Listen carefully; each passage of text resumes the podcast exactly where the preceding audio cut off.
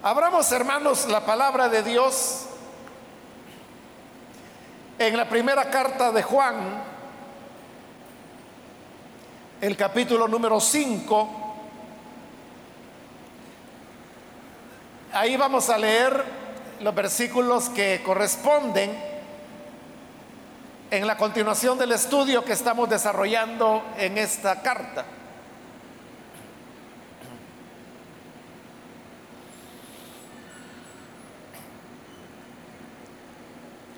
Dice entonces Primera de Juan, capítulo 5, versículo 1 en adelante,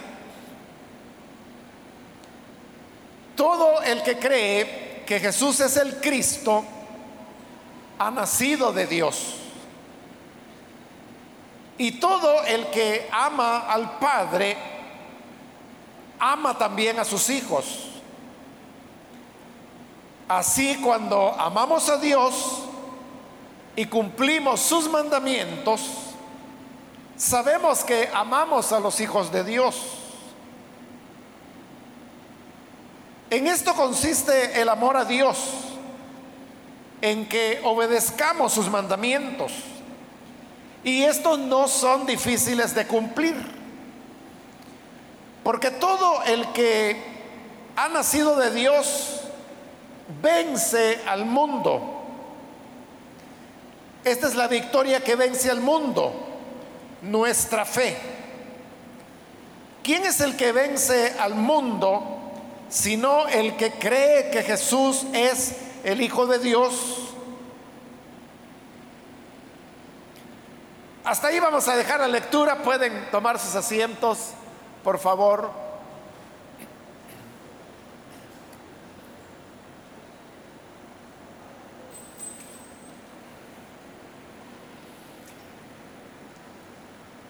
Hermanos, este día hemos leído estos versículos que están muy relacionados con los que cubrimos la semana anterior, porque usted puede ver que continúa hablando sobre el amor a Dios y el amor al prójimo.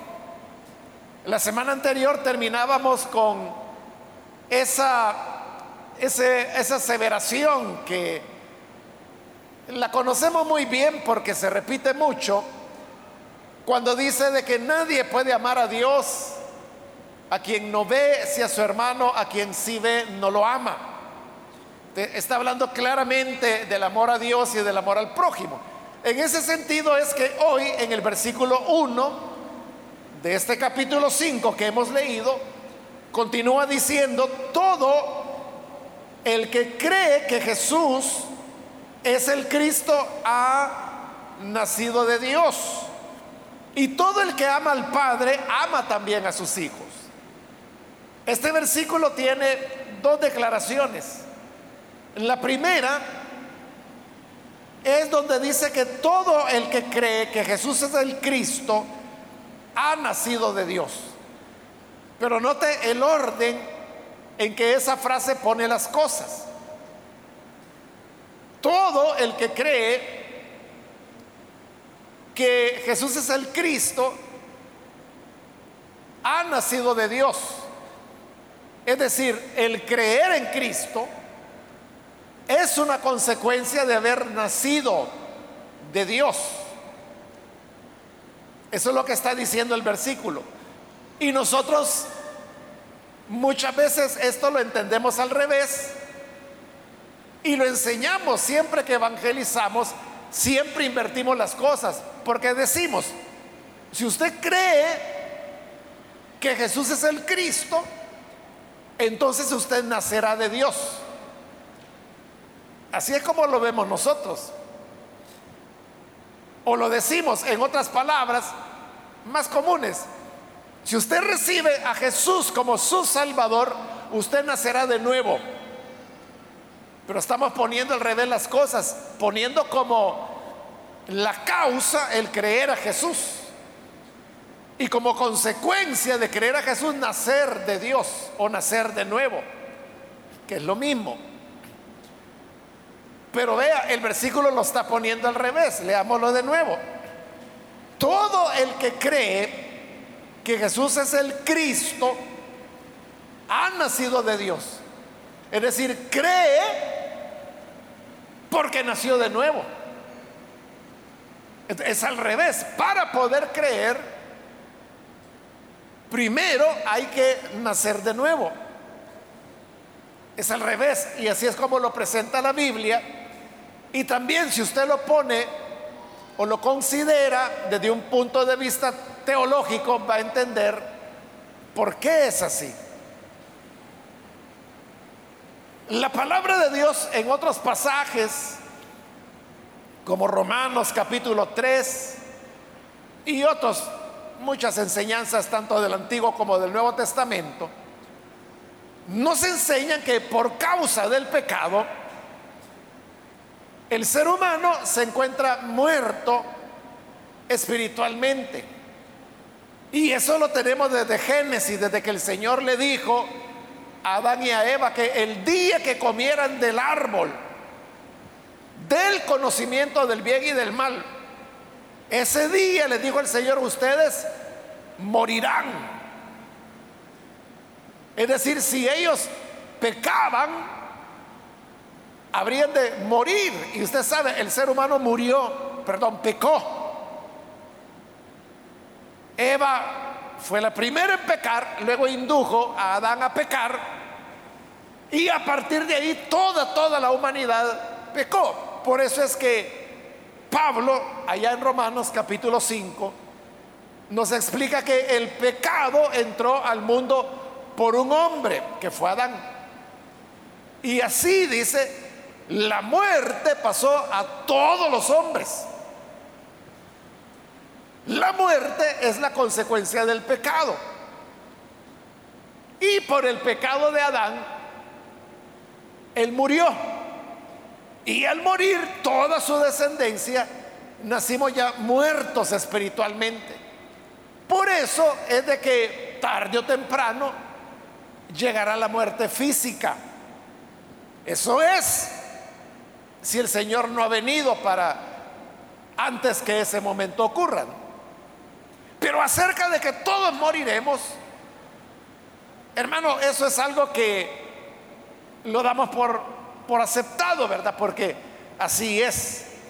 Algunos incluso han dicho que la única certeza que el ser humano tiene en la vida es la muerte. De todo lo demás no tenemos certeza. No tenemos certeza de la salud, no tenemos certeza de la familia, no tenemos certeza del trabajo, no tenemos certeza realmente de nada. Lo único seguro es la muerte. Eso sí es seguro. Estando muertos en nuestros pecados, Usted lo sabe, una persona muerta no puede hacer nada porque está muerta. Consecuentemente, una persona muerta en pecado no puede recibir a Cristo como su Salvador. Esa es la doctrina que nosotros conocemos muy bien porque es una de nuestras doctrinas básicas, la que se llama la depravación total que lo que significa es que el ser humano no puede, no quiere y no sabe cómo hacer lo bueno. No puede, no quiere y no sabe cómo. Por lo tanto, no podemos nosotros creer al Evangelio. Y si pudiéramos, no quisiéramos. Y si quisiéramos, no sabemos cómo. Pero como ni queremos, ni podemos, entonces no hay manera en que el ser humano pueda creer. Entonces, ¿cómo es que los, las personas terminan creyendo en Jesús? Terminan creyendo porque Dios les hace nacer de nuevo. Primero es el nuevo nacimiento. Primero es ser nacido de Dios, como dice la carta. Y cuando nacemos de Dios, entonces es cuando podemos creer. Porque nacer de Dios es ser resucitados a la vida. Y ya teniendo vida, ahí es donde podemos entender el mensaje de la palabra y podemos creer en Jesús como el Cristo. Por eso es que el versículo 1 dice, todo el que cree que Jesús es el Cristo es porque ha nacido de nuevo. Si no hubiera nacido de nuevo, no pudiera creer. De primero es el nacer de nuevo. Y como consecuencia de nacer de nuevo viene el creer. Por eso es de que toda persona que cree en Jesús, y entre esos pues nos contamos, si no todos, la mayoría de los que estamos acá. Pero la cuestión es que en el momento cuando tomamos la decisión de recibir a Jesús como Salvador, esa decisión la tomamos porque ya Dios había operado en nosotros el milagro del nuevo nacimiento. Es decir, no pasamos a recibir a Cristo para nacer de nuevo. No, no, no. Porque nacimos de nuevo, es que pasamos a creer. Ahora, ¿cuánto tiempo antes es que se nace de nuevo? Usualmente, hermano, las personas creen en Jesús en el momento de nacer de nuevo. Si por ejemplo, al estar anunciando el Evangelio acá, usted oye la palabra de Dios y al oír la palabra se produce el milagro de nacer de nuevo, entonces en ese momento es cuando usted dice, no, es que yo siento algo y cuando el predicador hace el llamado, dice, eso es lo que yo sentía. Necesidad de ir a Cristo. Y pasa al frente, pero es porque acaba de nacer de nuevo. A eso es a lo que se refiere la primera parte del versículo 1. Le decía que ahí hay dos afirmaciones. Esta es la primera. Que todo el que cree en Jesús es porque nació de nuevo. Es porque es nacido de Dios. Y la segunda afirmación dice, todo el que ama al Padre ama también a sus hijos. Ahí está otra vez relacionando el tema del amor a Dios y el amor al prójimo. Y como decíamos la semana anterior, no podemos amar a Dios y odiar al prójimo. Y a la inversa, ¿verdad? Nadie puede verdaderamente amar al prójimo si rechaza a Dios. Porque el ser humano somos reflejo de Dios, somos la imagen, la semejanza de Dios. Esto lo podemos ver en la vida natural. Si usted ama a una persona, un amigo, alguien de la familia, a quien usted ama de verdad. Y esta persona a la cual usted ama un día forma su hogar y tiene un hijo o dos hijos, lo que sea, Si usted ama a esa persona, usted amará a los hijos que tenga. Simplemente porque usted ama a esa persona. Y como le ama, como no va a amar a sus hijos. Eso es así, ¿verdad? Las personas que le tienen cariño a usted, le tienen cariño a sus hijos. De igual manera, el que ama a Dios, dice el versículo 1, ama también a sus hijos, es decir, a los hijos de Dios, porque son sus hijos. Y ahí está de nuevo, ¿verdad? Que es una contradicción que uno diga, no, si yo amo al Señor, yo con el Señor todo, pero que Él me perdone, pero a la fulanita o al menganito, eso yo no me los trago. Eso no es posible. Porque los seres humanos somos la imagen de Dios. Somos criaturas de Dios. No se puede amar a Dios sino solamente en el prójimo. Porque amar a Dios así de una manera mística es una cosa muy difícil. Porque, en primer lugar, Dios es espíritu. No lo podemos ver. Dios es infinito, Dios es todopoderoso. Es decir, relacionarnos con Él. Usted sabe que el amor, el cariño, el aprecio brota de la interacción que las personas tenemos. Aquellas personas con quien usted conversa, platica y todo eso, usted va desarrollando un cariño y esa persona por usted también. Pero ¿cómo uno se relaciona con Dios? ¿O cómo uno ve a Dios? por eso le digo, a Dios se le ama en el prójimo, porque el prójimo es algo concreto. El ser humano ahí lo tiene al lado. Y donde usted levante la vista, ahí hay personas, ahí hay seres humanos. Cuando usted ama a esas personas, usted está amando a Dios, porque Dios está en esas personas. Por esa causa dice, todo el que ama al Padre, ama también a sus hijos. Entonces, es lo mismo que ya vimos en el capítulo 4, ¿verdad? Nadie puede decir que ama a Dios si no ama a su hermano.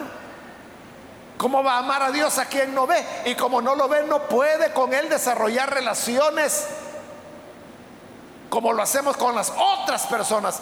Y le explicaba de que esas relaciones son las que desarrollan el aprecio, el cariño. El versículo 2 continúa diciendo así, cuando amamos a Dios y cumplimos sus mandamientos, sabemos que amamos a los hijos de Dios. Está repitiendo la idea. Si amamos a Dios, amamos a los hijos de Dios, a los que Él creó. Ya no se diga a los que nacieron de nuevo, que son nacidos de Dios. Entonces, nuestro amor se desarrolla hacia las personas, nuestros hermanos en Cristo. Porque con ellos es con quienes nos relacionamos. Y son las personas que son nacidos de Dios. Entonces, si amamos a Dios, también les vamos a amar a ellos. Y amándoles a ellos es como amamos a Dios. Versículo 3. En esto consiste el amor a Dios, en que obedezcamos sus mandamientos. Entonces, vea, amar a Dios no es una cuestión así que flota en el aire o algo muy subjetivo, sino que amar a Dios se manifiesta de manera bien clara, bien concreta, bien específicas. ¿Y cómo es eso? Amar a Dios es guardar sus mandamientos. Nadie puede decir que ama a Dios y quebranta los mandamientos del Señor. Nadie puede decir que ama a Dios y, por ejemplo, miente. Si amara a Dios, no mentiría, porque Dios dijo, no mentirás. Si alguien amara a Dios, entonces debería amar a su enemigo también, porque Jesús dijo que amarás a tu enemigo. Si alguien cuando lo ofenden o lo insultan, lo que hace es que devuelve la ofensa, no ama a Dios. Porque la palabra de Dios nos manda diciendo que bendigamos al que nos persigue, que oremos por los que nos ultrajan pero si lo que hacemos es que si nos ultrajan, nosotros le salimos peor, entonces no amamos a Dios porque no estamos cumpliendo sus mandamientos. Entonces, esto de amar a Dios, hermanos, no es simplemente cantar alabanzas que hablan de cuán bello es el Señor, cuán hermoso es el Señor. O los cantos de que dicen así abiertamente, te amo, pero se lo están cantando a Dios, ¿verdad? O sea, usted puede cantar todo lo que quiere y puede cantar con muy buena voz. Pero el verdadero amor a Dios es el que se manifiesta cuando guardamos sus mandamientos. Entonces la gran pregunta aquí es, ¿en verdad nosotros amamos a Dios? Versículo 3. Y estos, o sea, los mandamientos, no son difíciles de cumplir. Aquí, hermano, la palabra de Dios le está metiendo gol a un montón de evangélicos. Porque entre los evangélicos es común, muy frecuente, oír la frase, no, si servir a Dios es difícil. No, si estar en el Evangelio, eso sí que cuesta. La Biblia lo que dice es que no. Aquí la Biblia lo que dice es que los mandamientos del Señor no son difíciles de cumplir. Es de qué es lo que pasa cuando una persona dice, ah, no, sí, estar bien delante de Dios, eso cuesta. Agradar a Dios, eso sí que es una lucha que la llevamos hasta el último de los días. Pero aquí no dice que sea lucha ni que sea difícil, al contrario, dice que no es difícil. ¿Sabe por qué las personas dicen que es difícil? Es bien sencillo, porque no aman a Dios. Y como no lo aman, le resulta difícil cumplir sus mandamientos. ¿Se recuerda, hermano, cuando Jacob venía huyendo de su hermano que lo quería matar? Y llegó hasta la región de Padán Arán, donde él no conocía a nadie. Pero como en todo eso el propósito de Dios estaba cumpliendo, ahí es donde él llega donde una familia y conoce a una joven que se llamaba Raquel. Después él descubre que Raquel era familiar de ella, de él. Era como sobrina de él. Y él está enamorado de ella. Entonces, el tiempo pasa. Él no tenía, hermanos, cómo casarse con ella, porque recuerde que la costumbre en la época era entregar la dote. Dote se le llamaba a una cantidad de dinero que el novio tenía que pagar por la novia. Porque las jóvenes y las niñas en las casas hacían oficios, cocinaban, acarreaban agua. En el caso de Raquel, por ejemplo, Jacob la encontró y así la conoció porque andaba cuidando el rebaño de su padre, de Labán. Pero ¿qué ocurría cuando esta joven se casaba? Ya no le iba a poder servir a su padre. Entonces, el padre, como ya no iba a tener, en este caso, a su hija, tenía que contratar a alguien para que le cuidara las ovejas. Como ya su hija no iba a acarrear agua, tenía que pagarle a alguien para que acarreara el agua. Como ya su hija no le iba a cocinar, tenía que contratar a alguien que le cocinara y pagarle. O comprar un esclavo. Pero todo eso significaba dinero. Entonces, ahí surgía la idea de la dote. En la dote, el novio venía y entregaba una cantidad de dinero para compensar el gasto que le iba a provocar a su futuro suegro al casarse con su hija. Entonces Jacob, cuando él salió huyendo, él mismo lo dijo, yo no traigo nada más que una vara, que era su vara de pastor. Eso era todo lo que tenía, pero no llevaba ni un ni la mitad de un pan para comer, nada. Entonces, cuando Labán, que es el papá, de, la muchacha de quien él está enamorado, le dice, mira, es cierto que somos familia, le dice, pero no vas a estar aquí trabajando para mí de gratis. Dime cuánto me vas a cobrar. Y ahí es donde Jacob aprovecha. Le dice, mira, hagamos una cosa, yo voy a trabajar para ti, le dice. Y yo no quiero dinero, yo lo que quiero es que me des a tu hija Raquel para yo casarme con ella, porque yo la amo. Dime tú cuánto tiempo quieres que trabaje. Y entonces viene Labán y le establece siete años. Labán era un vivo, hermanos. Él era codicioso, era tremendo. le pone siete años. Él tenía que trabajar siete años para poderse casar con la joven. Siete años. Y usted sabe que cuando los jóvenes están enamorados, hermanos, no quieren esperar pero ni tres meses. Y si le dicen siete años, ay Dios. Pero dice la Biblia, dice Génesis, que Jacob amaba tanto a Raquel que los siete años le parecieron poca cosa, le resultó fácil. Sintió que esos siete años pasaron rápido. Y entonces digo, aquí estoy ya listo. Deben a mi esposa. ¿Por qué no sintió la carga?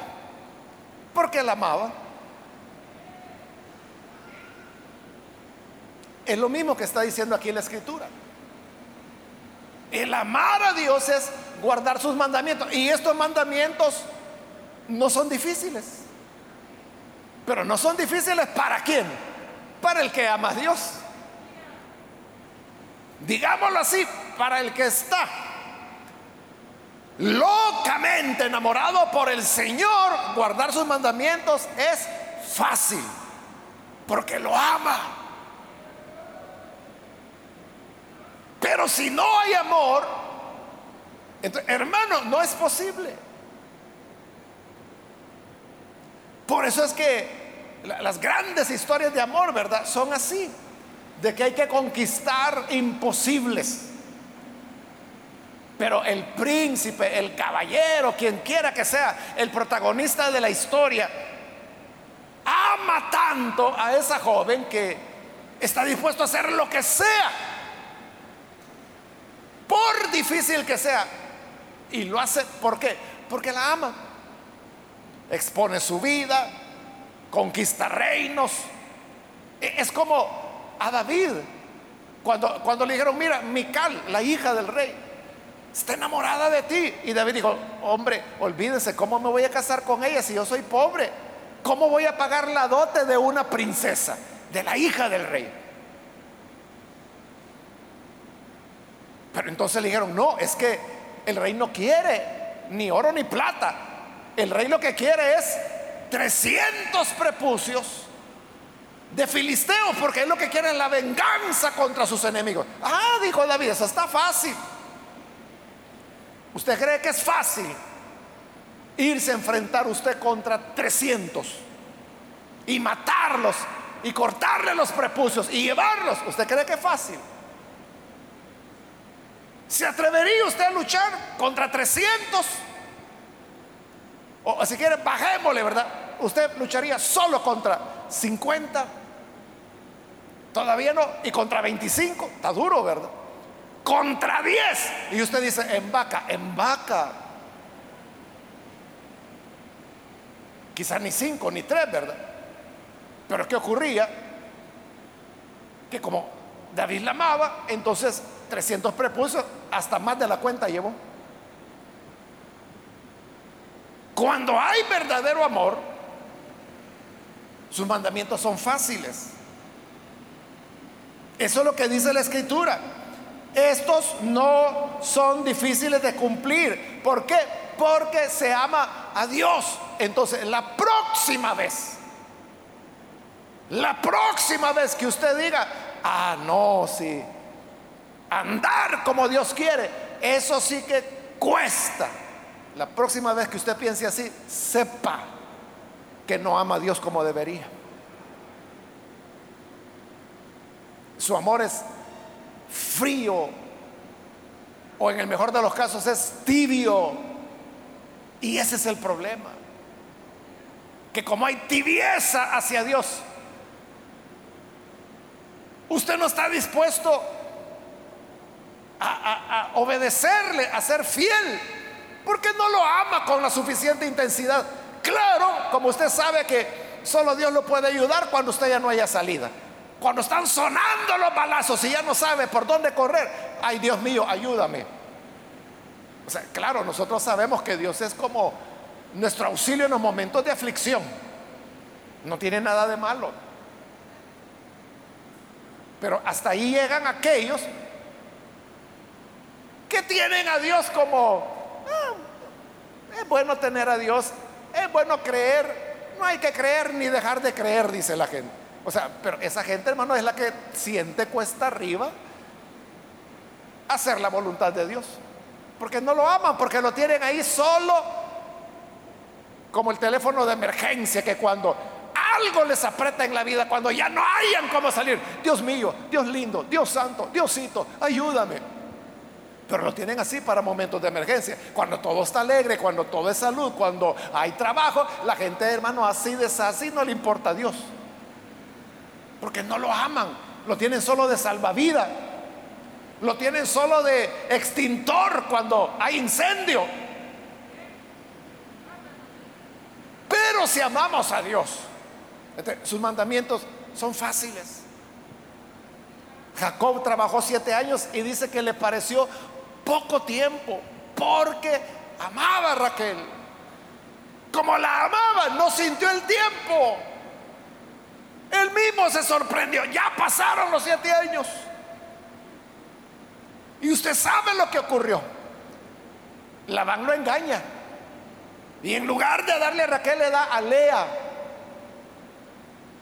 Y después Jacob se da cuenta del engaño. Y dice, oye, yo trabajé por ti siete años por Raquel y me das otra.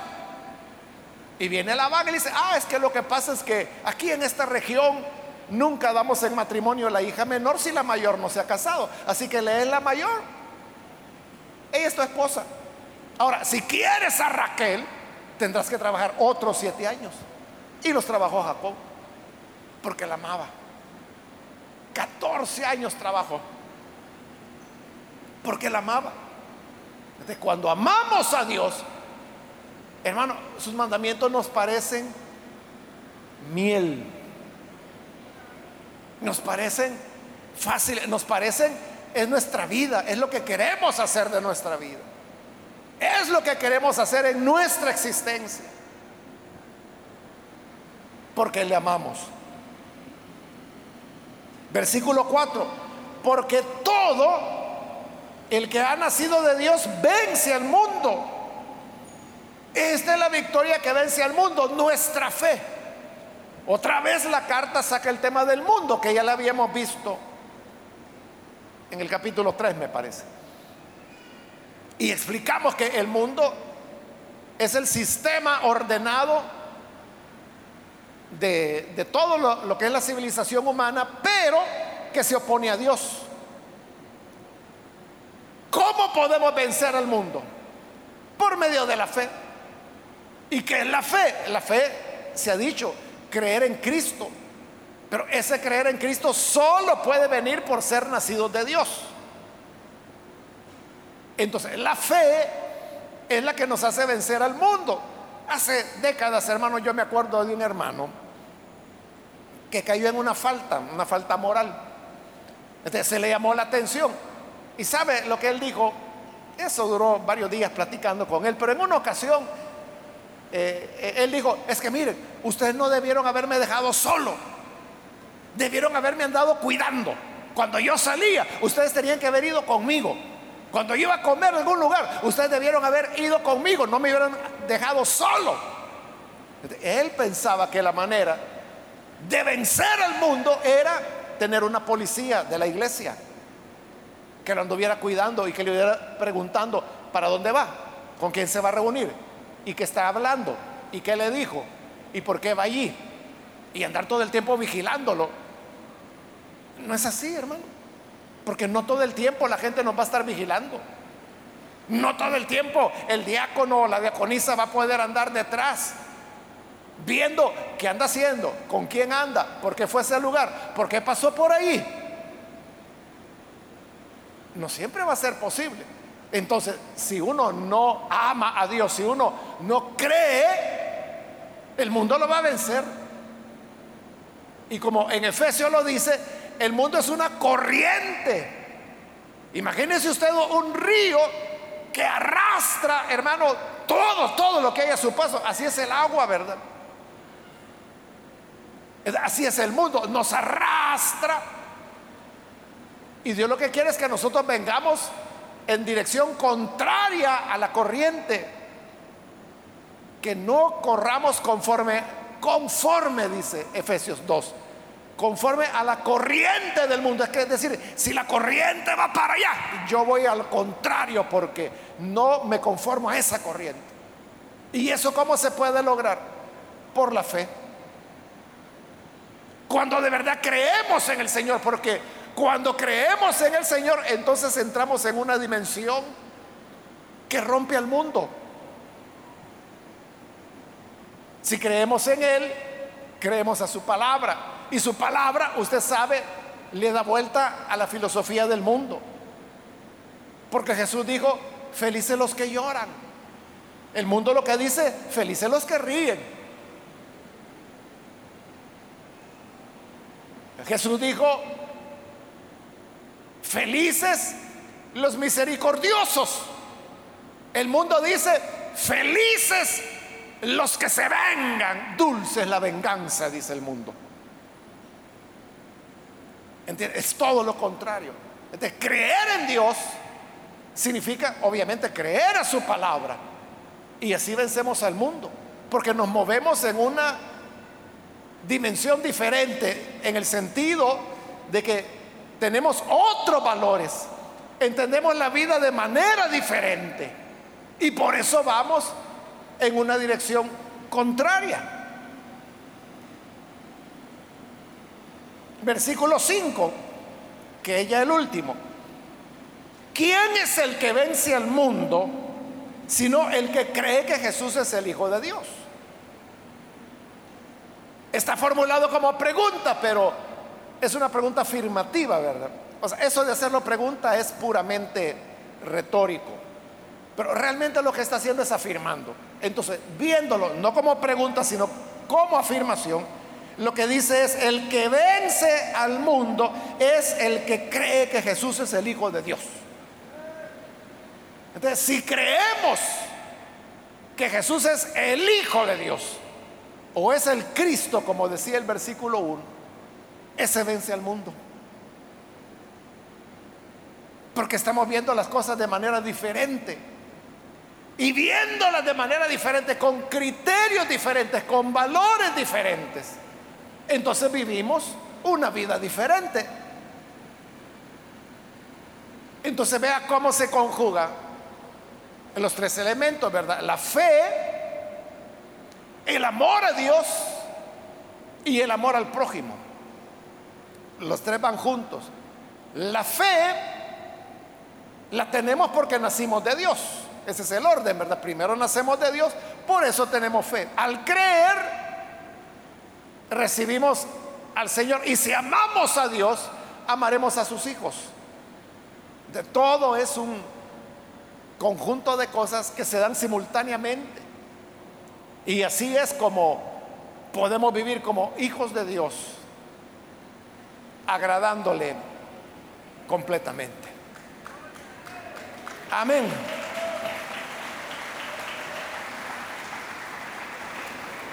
Vamos a orar, hermanos, vamos a cerrar nuestros ojos. Y antes de hacer la oración, eh, vamos a, queremos orar, hacer un llamado, una invitación para las personas que todavía no han recibido al Señor Jesús como su Salvador. Pero si usted lo hoy en esta noche quiere hacerlo, yo quiero invitarle para que aprovecha esta oportunidad y pueda recibir al Señor Jesús.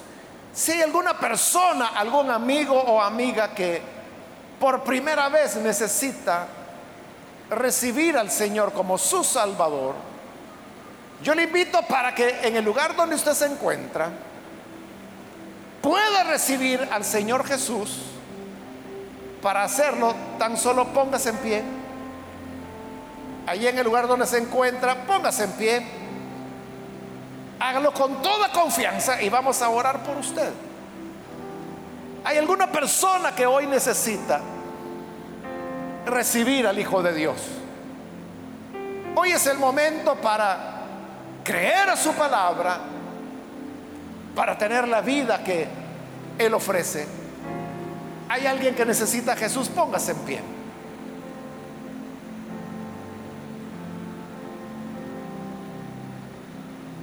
Venga. Hoy es su momento para vencer al mundo.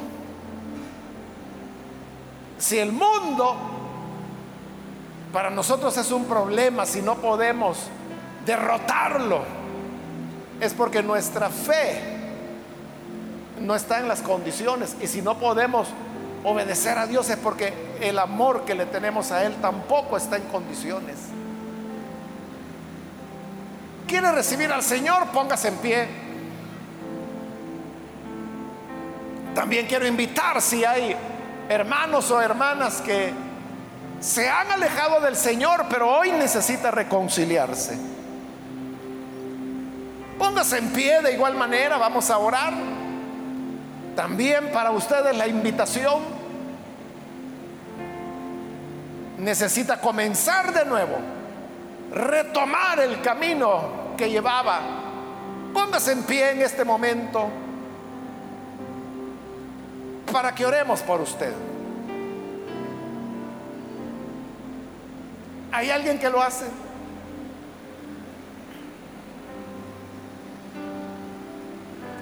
Hago ya la última llamada si hay alguna persona que es primera vez que necesita venir al Señor o necesita reconciliarse. Póngase en pie y esta es ya la última llamada que he hecho y vamos a orar.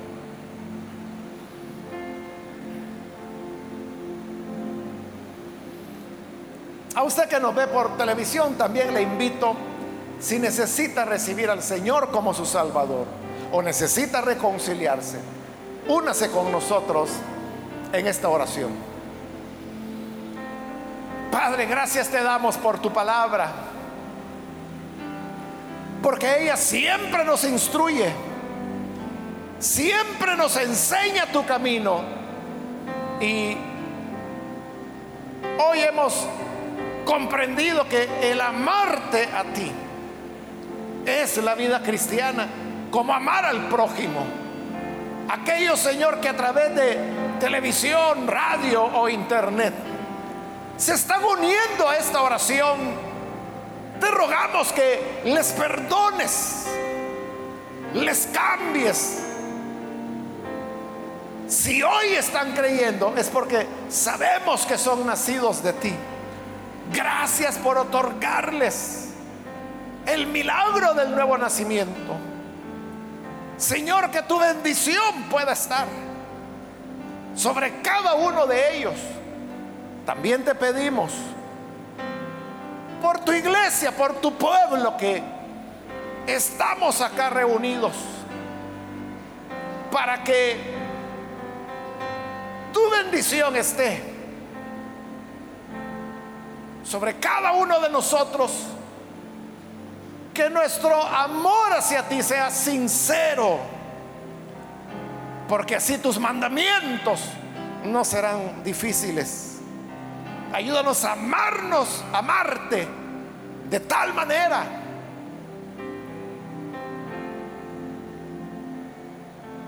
que hagamos tu palabra, cumplamos con tu voluntad y entender que ese amor incluye al prójimo, amarnos los unos a los otros. En el nombre de Jesús, nuestro Señor, lo pedimos. Amén. Amén.